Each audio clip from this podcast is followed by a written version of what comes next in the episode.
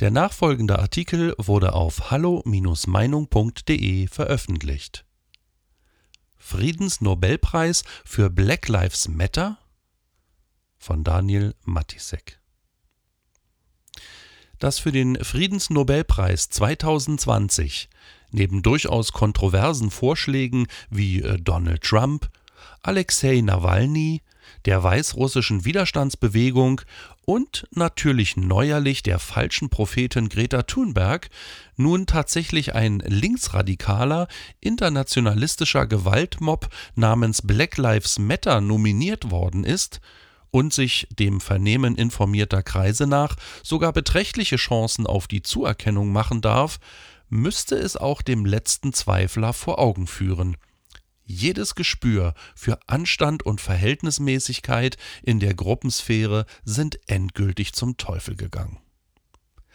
Nun auch bei den großen Auszeichnungen unserer Zeit zählt nicht länger, was konkret geleistet wurde, sondern wer am lautesten brüllt.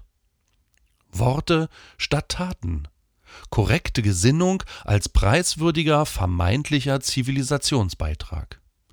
Nie war es billiger, wohlfeiler und einfacher, im Glorienschein des mutigen Rebellen gegen empfundenes Unrecht zu erstrahlen.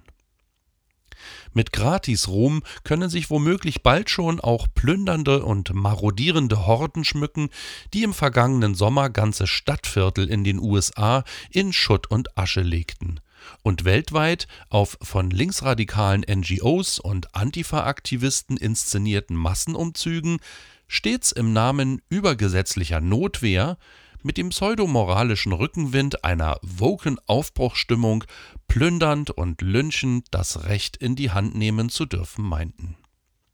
Und all das weil sich lokale Unruhen verselbstständigten, nachdem in Minneapolis ein mehrfach vorbestrafter Intensivtäter bei einem von ihm ausgelösten Polizeieinsatzes unter ungeklärten Umständen ums Leben gekommen war.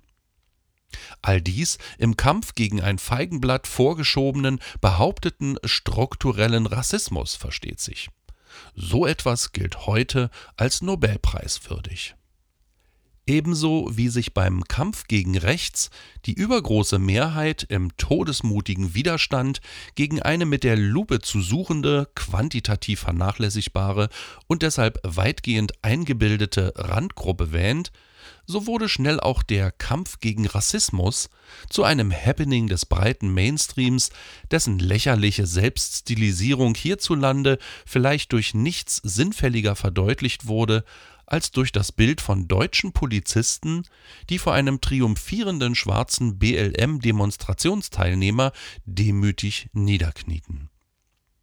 Es war keine Szene ehrlicher Betroffenheit oder aufrichtiger Kultursensibilität, sondern ein Schnappschuss für die Ikonographie des Schwachsinns. Ohnehin war 2020 das Jahr, in dem Heldentum zur Ramschware wurde. Wer sich systemkonform gegen Regelverweigerer in Stellung brachte oder trotz Corona das hohe Lied der Klimakatastrophe trällerte, konnte sich der schulterklopfenden Anerkennung von Haltungsjournalisten und Vertretern der sogenannten Zivilgesellschaft freuen.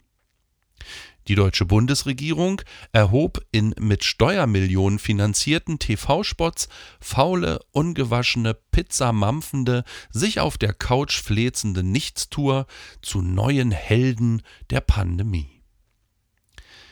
In solchen zeitgeisteskranken Tagen wird dann auch das militante Revoluzertum von BLM-Aktivisten zum Friedensdienst und somit eine Bewegung, die nicht nur die Gegenwart und Zukunft ihrer positiv rassistischen Agenda einer schwarzen Apartheid unterwirft, sondern auch die Vergangenheit ungeschehen machen will, indem sie kolonialistische Erbe auszumerzen versucht, wo immer sie es anzutreffen glaubt. Eine direkt aus den George Floyd Gedenkprotesten hervorgegangene kulturmarxistische Cancel Culture verschreibt sich diesem herbei halluzinierten Problem in all seinen vermeintlichen Erscheinungsformen. Von der Umbenennung von Apotheken und Straßennamen über die Schändung und Beseitigung von Denkmälern bis hin zur Durchmusterung von Weltliteratur, Musik und Filmen.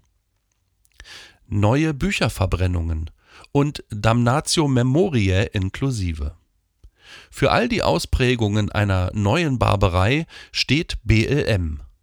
Und übrigens auch in weiten Teilen seine etwas harmlosere intellektuelle Entsprechung der Diversitätsdoktrin.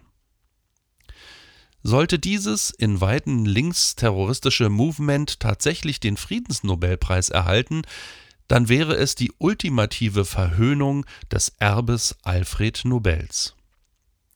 Dieser hatte der von ihm einst begründeten Stiftung die Kriterien dieses Preises nämlich recht klar definiert. Erhalten möge ihn derjenige, der im vergangenen Jahr am besten auf die Verbrüderung der Völker und die Abschaffung oder Verminderung stehender Heere sowie das Abhalten oder die Förderung von Friedenskongressen hingewirkt habe. Der Blick auf die Preisträger der vergangenen Jahre zeigt eine zunehmende Abkehr des Komitees von Nobels Satzungsvorgaben in der Zuerkennungspraxis die sich nicht nur immer häufiger in institutionellen Preisträgern und NGOs niederschlägt, etwa von Amnesty International über Arbeiterbewegungen und International Panel of Climate Change bis zur Europäischen Union, sondern vor allem in einer fragwürdigen Tendenz zu Vorschusslorbeeren.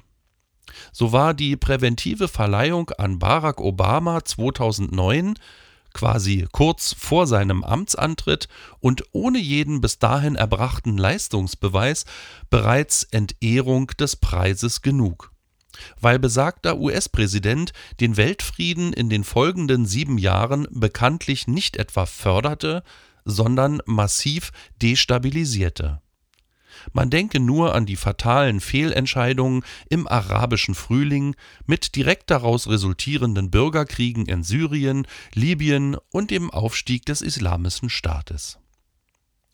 Sollte BLM den Preis erhalten, dann stünde diese Entscheidung in direkter Kontinuität zu Obama.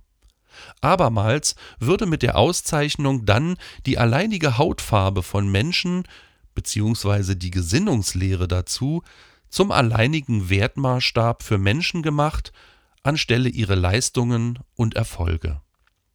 Diesmal allerdings nicht personifiziert durch einen Salonlöwen und politischen Schaumschläger, sondern durch aggressive Aktivisten, die für eine Renaissance der Gewalt als Mittel der politischen Auseinandersetzung sorgten und die, wie keine Initiative der jüngeren Vergangenheit sonst, für soziale Spaltungen und gesellschaftliche Polarisierung stehen.